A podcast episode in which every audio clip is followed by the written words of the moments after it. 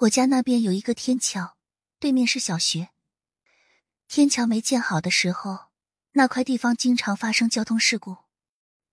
有一年，小学放学，老师着急赶车回家，没有拉横幅送学生过马路，结果就发生了交通事故，死了好几个。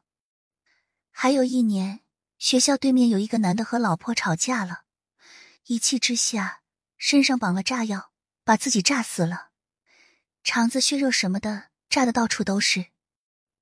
从那以后，我都不敢去那边了。白天去，都觉得阴飕飕的。直到有一年过年，我和我发小，还有一个表弟去那边天桥放烟花。那天晚上，一会儿雾很大，一会儿又散了。我们放完买的烟花，又把那些盒子全烧了，懒得带走丢掉。烧完了，惊悚的就来了。我和我发小一人戴了一只耳机在听歌，我表弟在旁边望天发呆。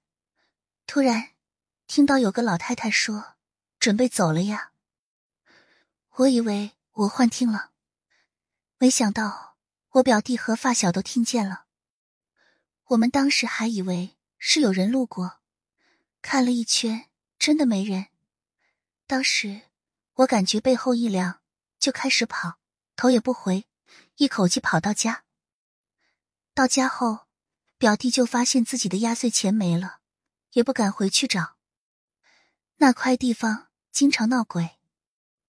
上小学的时候，有个女生晚上从那边回家，看到有个白衣女人吊在树上，回家后就开始发烧，高烧不退，白天没事，到晚上就发烧。他家里人找了算命的看了。说是被吓到了，让他父母晚上拿着他的衣服，烧点纸钱，然后喊那女孩的名字，叫她回家。第二天那女孩就好了。后来市政规划造了天桥，就没再发生过交通事故。以后就没听说过怪事了。